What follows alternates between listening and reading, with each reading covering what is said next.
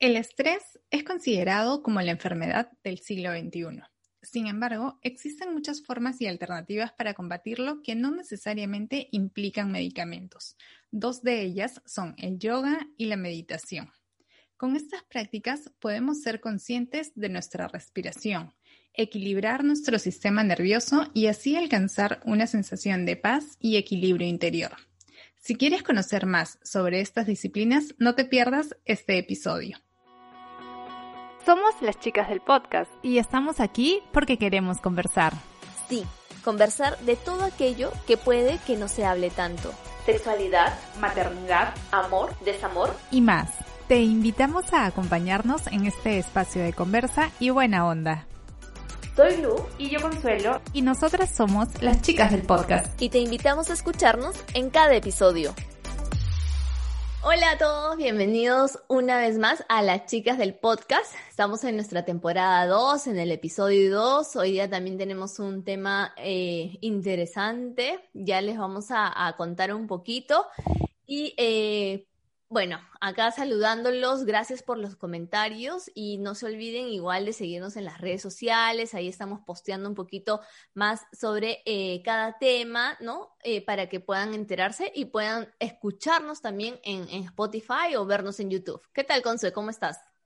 Hola, Lu, ¿cómo estás? Bien, aquí contenta y con muchas ganas de aprender sobre este tema, porque es algo que creo las dos teníamos dudas y por ahí también en algún momento nos lo pidieron, así que vamos a hablar sobre la importancia del yoga y la meditación. Ahora nuestra invitada nos dirá qué es, es un deporte, una disciplina, qué cosa es, ¿no?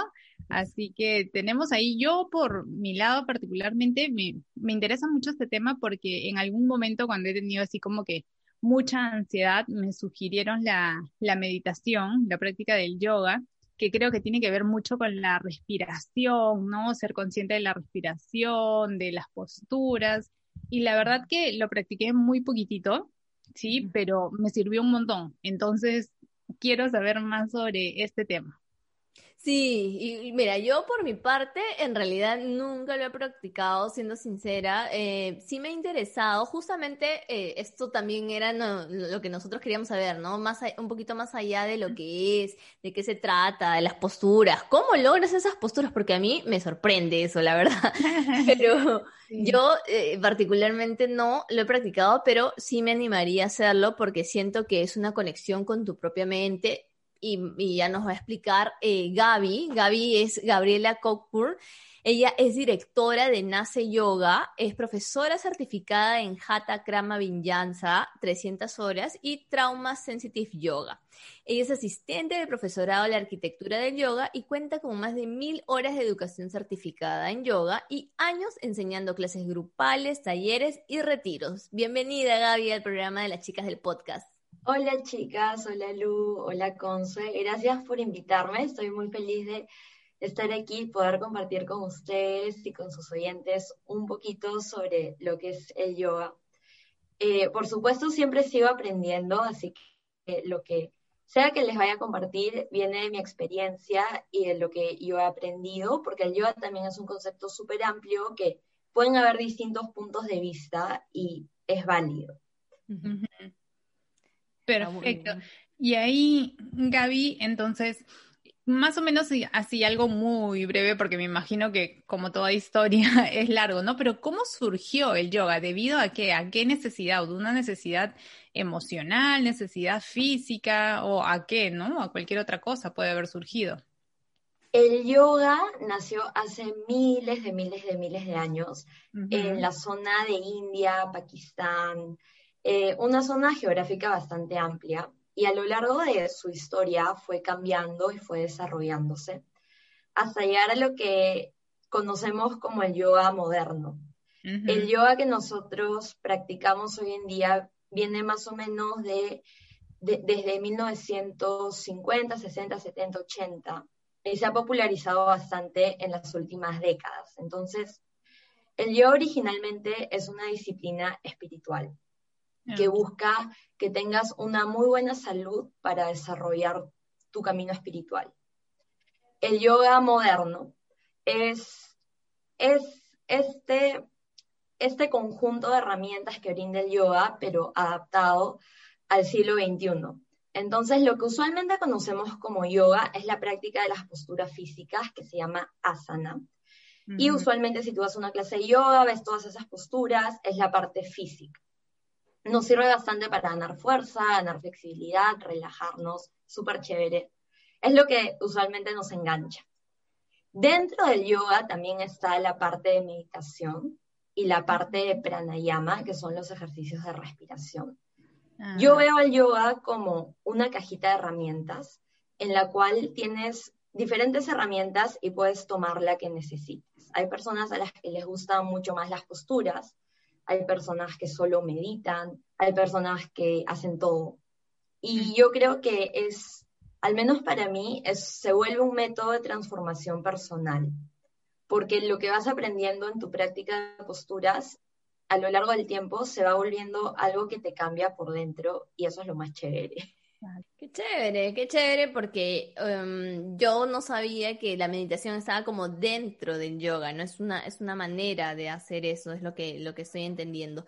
Y yo estaba leyendo también que el yoga es como salir de tu zona de confort. ¿no? Entonces, quería saber más o menos que nos expliques por qué dicen eso. Sí, de hecho es algo que yo digo, yo misma digo bastante en mis clases. Y creo que a veces hay una imagen, hay como dos imágenes del yoga. Hay la imagen del yoga, que es algo súper relajante, que te sientas, hay musiquita, hay incienso, te relajas, ¿no? Shavasana, duermes. Entonces hay esta imagen del yoga súper relax. Y hay otra imagen del yoga que es como gimnasia, ¿no? Que son como todas las chicas regias en topsitos y shorts, haciendo como contorsiones, y tú dices como, ala, ¿cómo hacen eso? Yo, yo, no hago eso tampoco. y, y el yoga en sí, yo, por ejemplo, lo que practico y lo que enseño es el yoga clásico, yoga como se enseñó hace un montón de años, y es exigente porque tú no puedes mejorar si estás en tu zona de confort. Entonces, ¿qué pasa? Por ejemplo, hacemos una postura y obviamente la postura va a ser, cualquier postura va a ser exigente. Y normalmente cuando estamos un poquito incómodas queremos salirnos. Como que, ay, siento que se estira, siento que me voy a romper, me voy a mover. Y lo que te pedimos es, quédate un ratito, quédate un ratito y mira si realmente te vas a romper, si realmente te vas a morir, fue el fin del mundo. No, porque tú puedes. Y es un aprendizaje súper bonito porque lo que tú aprendes en el MAT lo llevas a tu vida cotidiana. Entonces, cuando tú en el MAT aprendes que, mira, sí puedes hacer esta postura, de repente no en tu primera clase, de repente después de un mes o de dos meses, pero ves este cambio y tú vas a aprender que en tu vida diaria es igual. De repente tienes un reto que es muy grande y tú dices como, ok, ahorita no puedo hacer esto, no puedo enfrentar este reto, pero así como una postura de yoga va cambiando tu cuerpo, tú también puedes cambiar tu mente y tu actitud y enfrentar retos cada vez más grandes. Ok, realmente bien, bien interesante, ¿no? Porque es siempre como que se dice muchas veces, pero es estar bien por dentro, ¿no? Que es de repente la, lo que logra esta meditación, lo que logran todos estos ejercicios a la práctica del yoga que nos hace sentir bien y como tú lo dices, aplicarlo a nuestra vida diaria, ¿no? Ahora, acá hay un tema que a mí me interesa mucho porque tengo eh, sobrinitas, ¿no? Pequeñas, y cada vez veo que también hay yoga para niños y eso me sorprende. ¿Cómo, ¿Cómo va este tema, no? ¿Es recomendable para, para ellos? Me imagino que sí, si es que está surgiendo ahora, ¿no?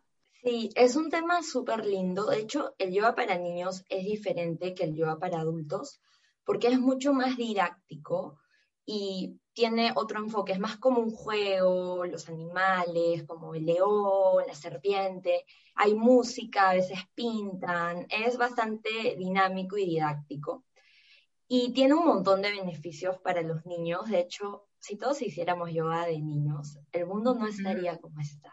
Mm. Y se les enseña bastante, por ejemplo, a estar presentes, a observar sus emociones y a respirar.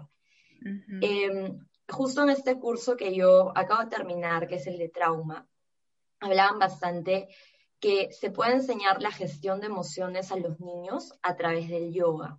Y eso es un tema muy interesante porque los niños muchas veces tienen problemas de conducta, pero en realidad es porque no saben canalizar emociones. Por ejemplo, sienten frustración y se portan mal.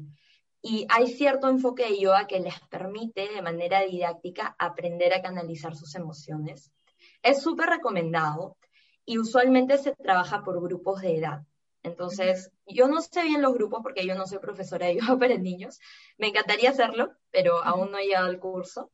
Y es, por ejemplo, de 3 a 5 años, de 8 a 10 años, de 10 a 12 años. Es como por grupos afines de edad.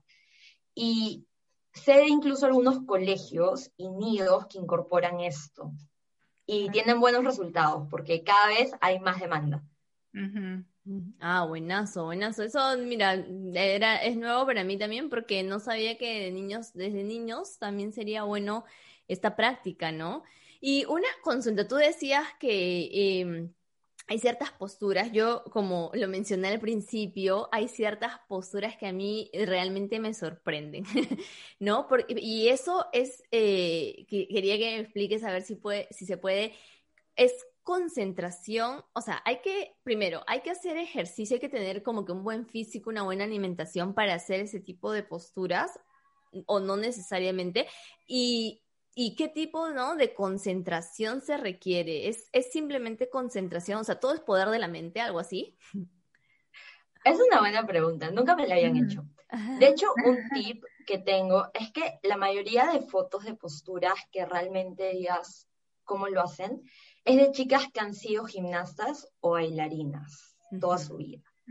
Y de verdad, yo siempre investigo y siempre es como si, check, gimnasta, bailarina, y tienen flexibilidad que una persona como probablemente nosotras, una persona normal que no ha sido atleta olímpico, no lo va a lograr.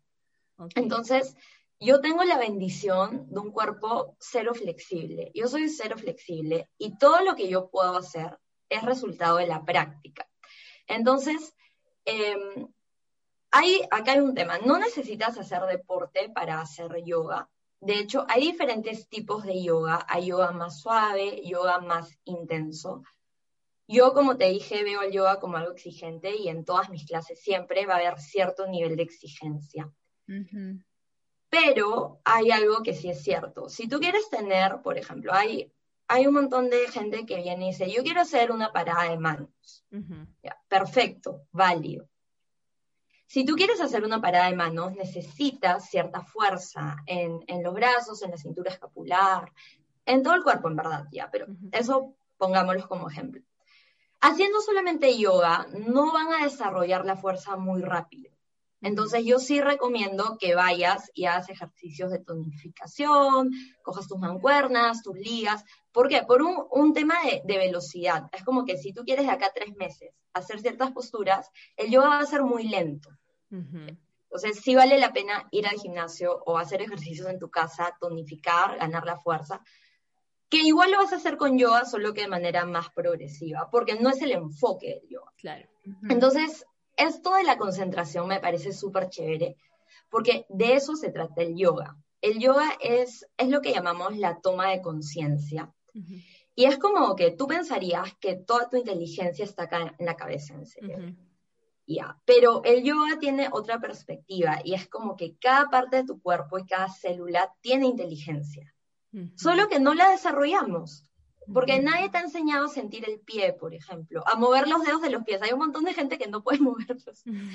Normal, porque usamos zapatos y nunca has aprendido a mover los dedos de los pies. Entonces, esto que tú, que tú, a lo que tú te refieres como concentración, es activar la inteligencia de tu cuerpo. Yo lo veo así. Es llevar la conciencia de acá, de la cabeza, al dedito del pie. Y aprender a mover el dedito chiquito del pie.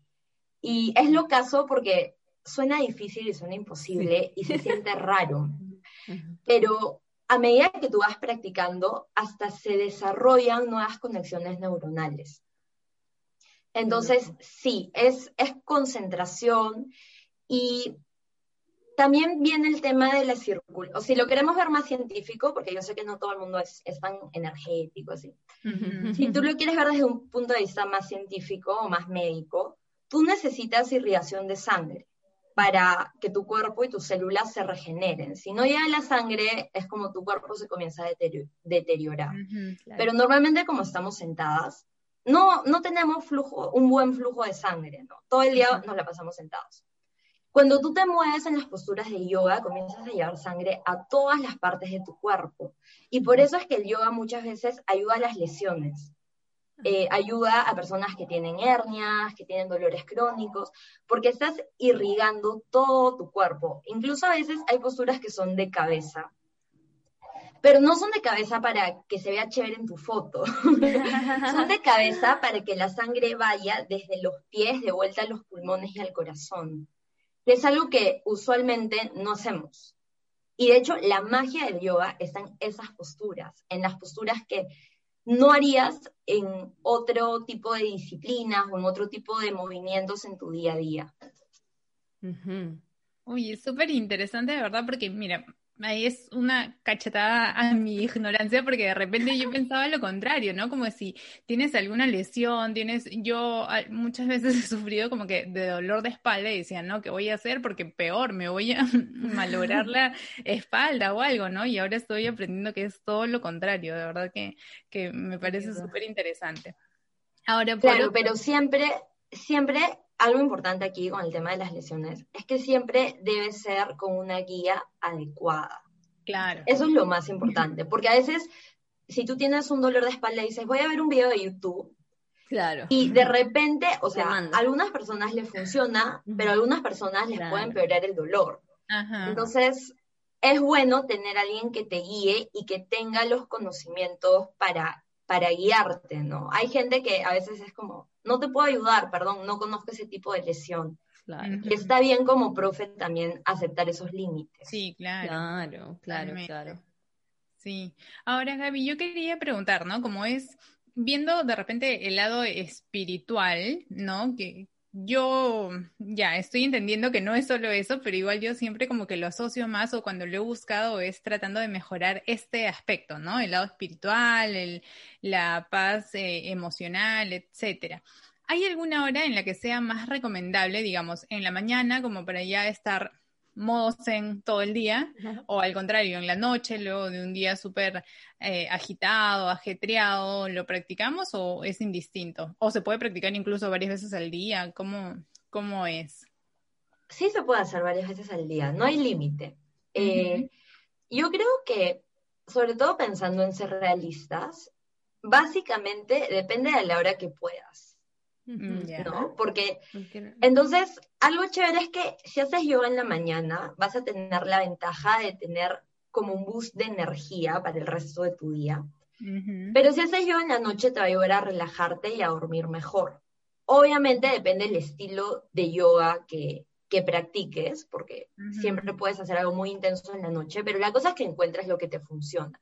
Ahora, hay personas que tienen agendas súper ocupadas. Por ejemplo, hay personas que trabajan en turnos rotativos, de repente alguien entra a trabajar a las 10 de la mañana y alguien entra a las 7. Entonces, yo creo que elegir lo que se acomoda a tu horario está perfecto, es, es suficiente, ¿no?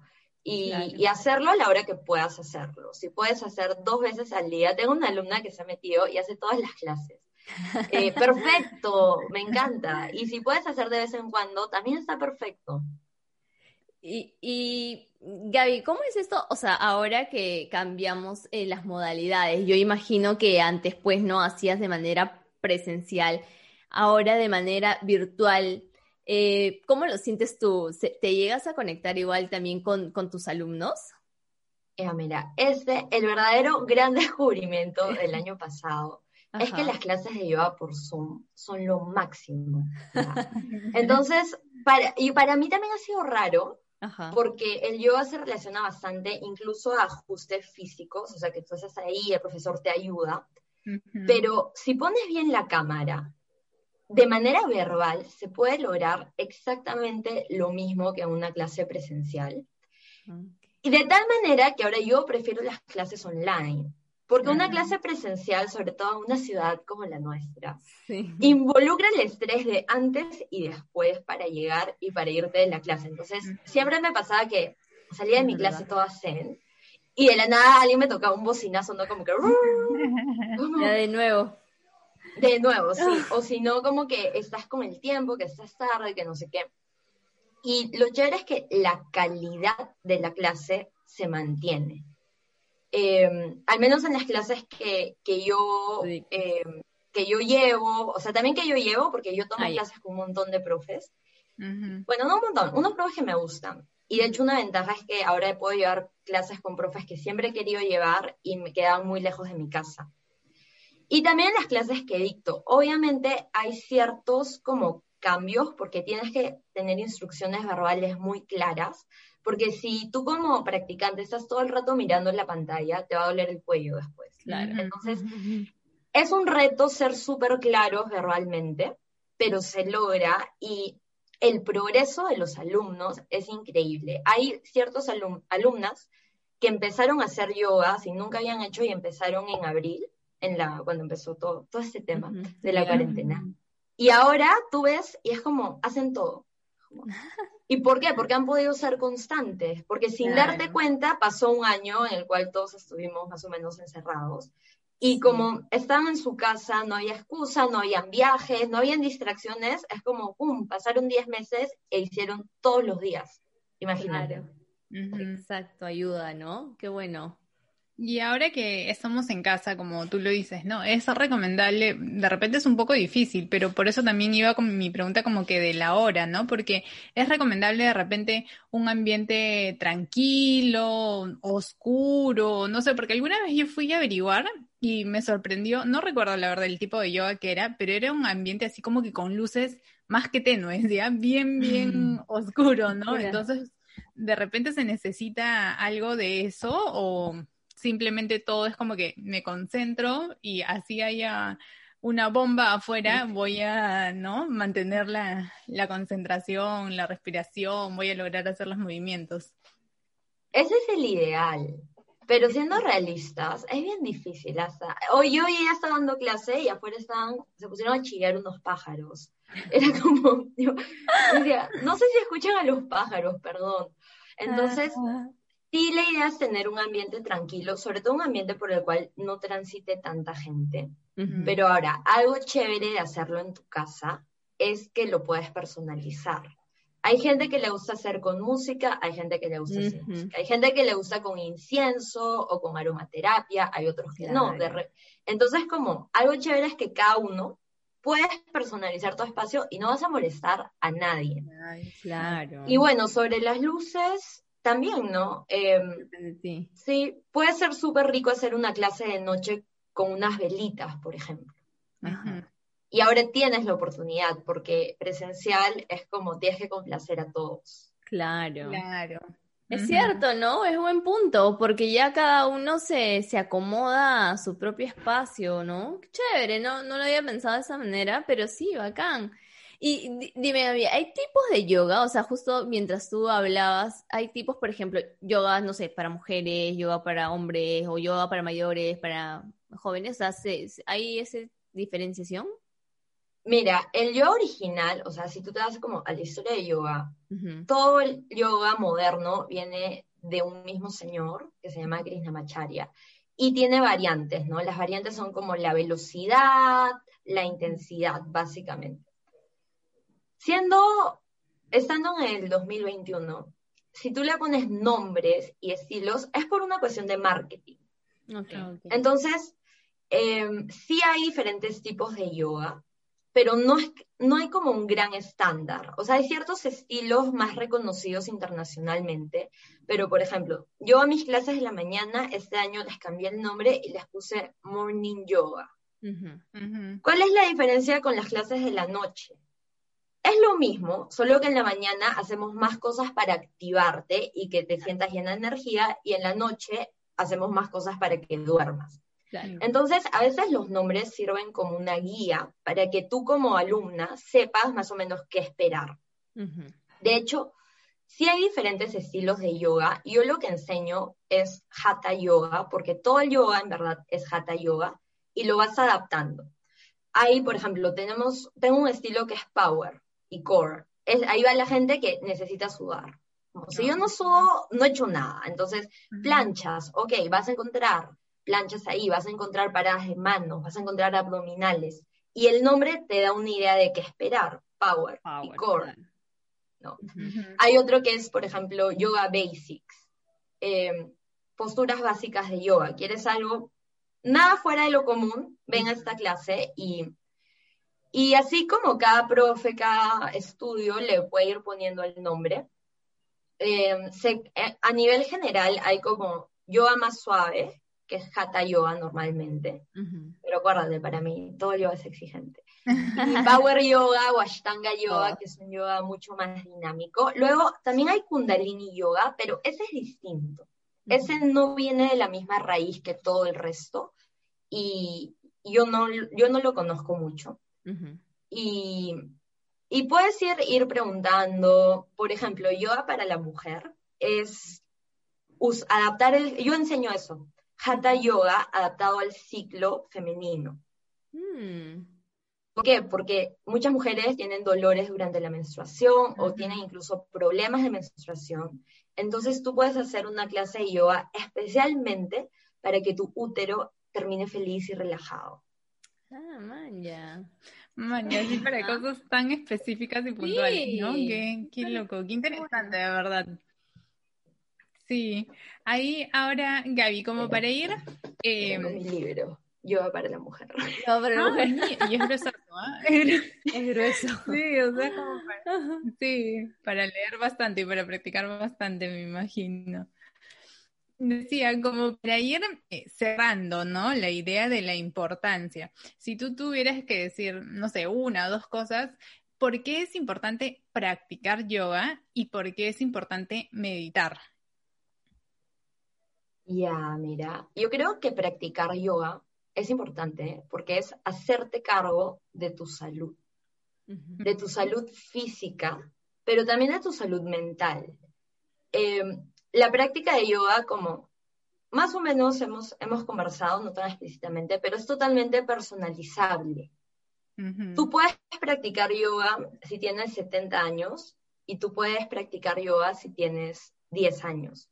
Entonces, el yoga, que tiene muchísimos beneficios para la salud, te permite hacerte cargo de tu salud dentro de tus posibilidades.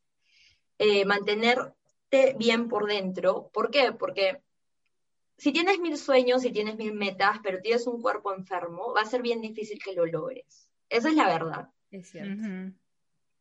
Eh, a nivel emocional, el yoga ayuda muchísimo a la salud mental, como te recomendaron. Ayuda a la ansiedad, ayuda a la depresión, ayuda a manejar el estrés simplemente. Eh, pueden practicar yoga personas discapacitadas, por ejemplo, y tendrían igual esos beneficios adaptados a sus posibilidades. Entonces, yo creo que es chévere esto de hacerte responsable, ¿no? Es como que, ok, tengo estrés, trabajo bastante, me duele la espalda todo el día, pero no me voy a tirar al olvido, voy a fortalecer mi espalda para que ya no me duela. Claro. Es como que eh, eso es súper chévere. Y la meditación em, tiene beneficios mucho más mentales, cambia la estructura de tu cerebro. Eso es lo caso, podríamos hablar otro podcast entero de eso, pero puede cambiar la forma en la que tu cerebro procesa el estrés para que literal ya no te estreses, ya. La meditación me parece un poquito más difícil.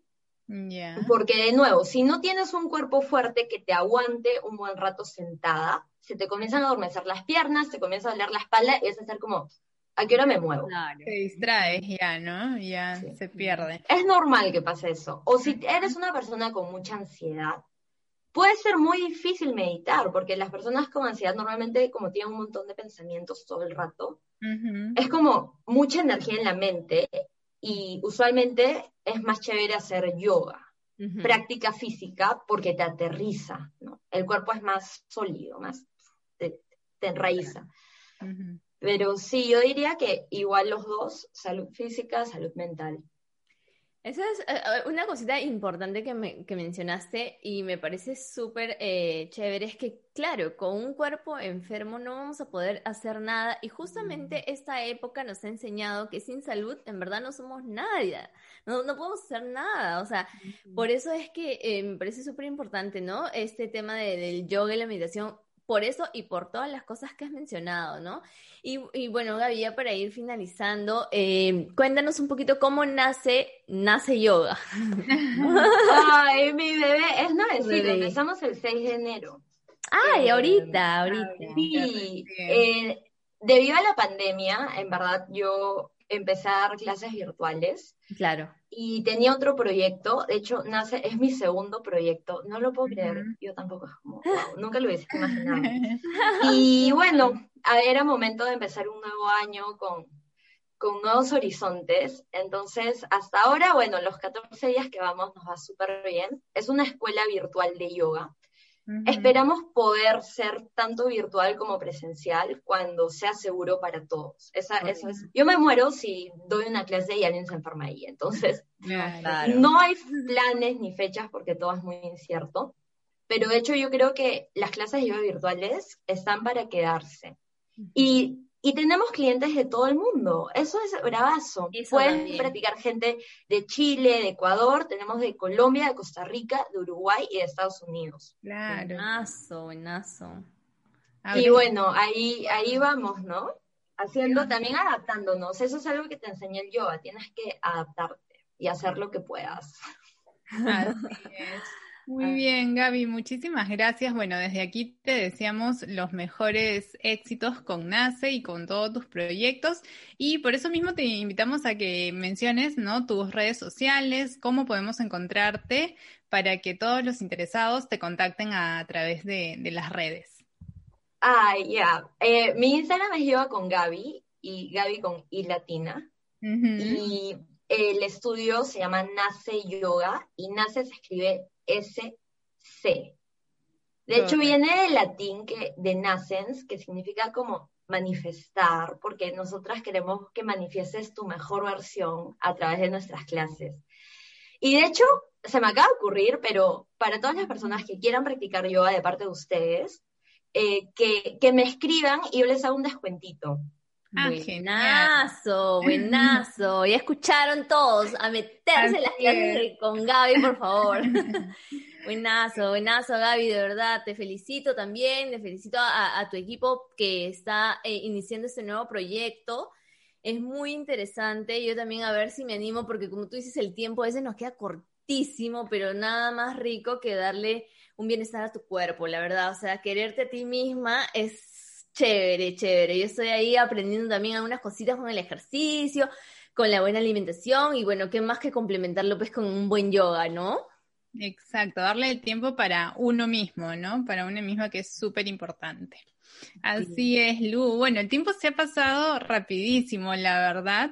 Así que agradecerle nuevamente a Gaby por, por este tiempo y de verdad por todos sus conocimientos. Así que ya saben todos, apunten ahí las redes sociales, contáctenlas y no se olviden de seguirnos a nosotros también en las redes sociales, denle un like, compartan todo lo que hacemos porque, como lo digo, siempre es una motivación y así nos ayudan a llegar a muchísimas más personas que también están interesadas en estos temitas. Estamos en Luz, ayúdame, yo soy pésima, tú sabes, para memorizarme los nombres. Estamos en Facebook, YouTube y en Spotify como las chicas del podcast y en Instagram no se olviden arroba chicas del podcast para que nos sigan, como dicen, compartan si les han gustado y vamos a dejar aquí eh, en este post, en este videíto, las redes de, de Gaby, de Nace Yoga para que obtengan su descuento y no se olviden de ir a hacer yoga. Así que muchas gracias y ya nos vemos a la próxima. Gracias, chicas. Lo mejor para ustedes. Gracias, Gaby. Gracias, Lu.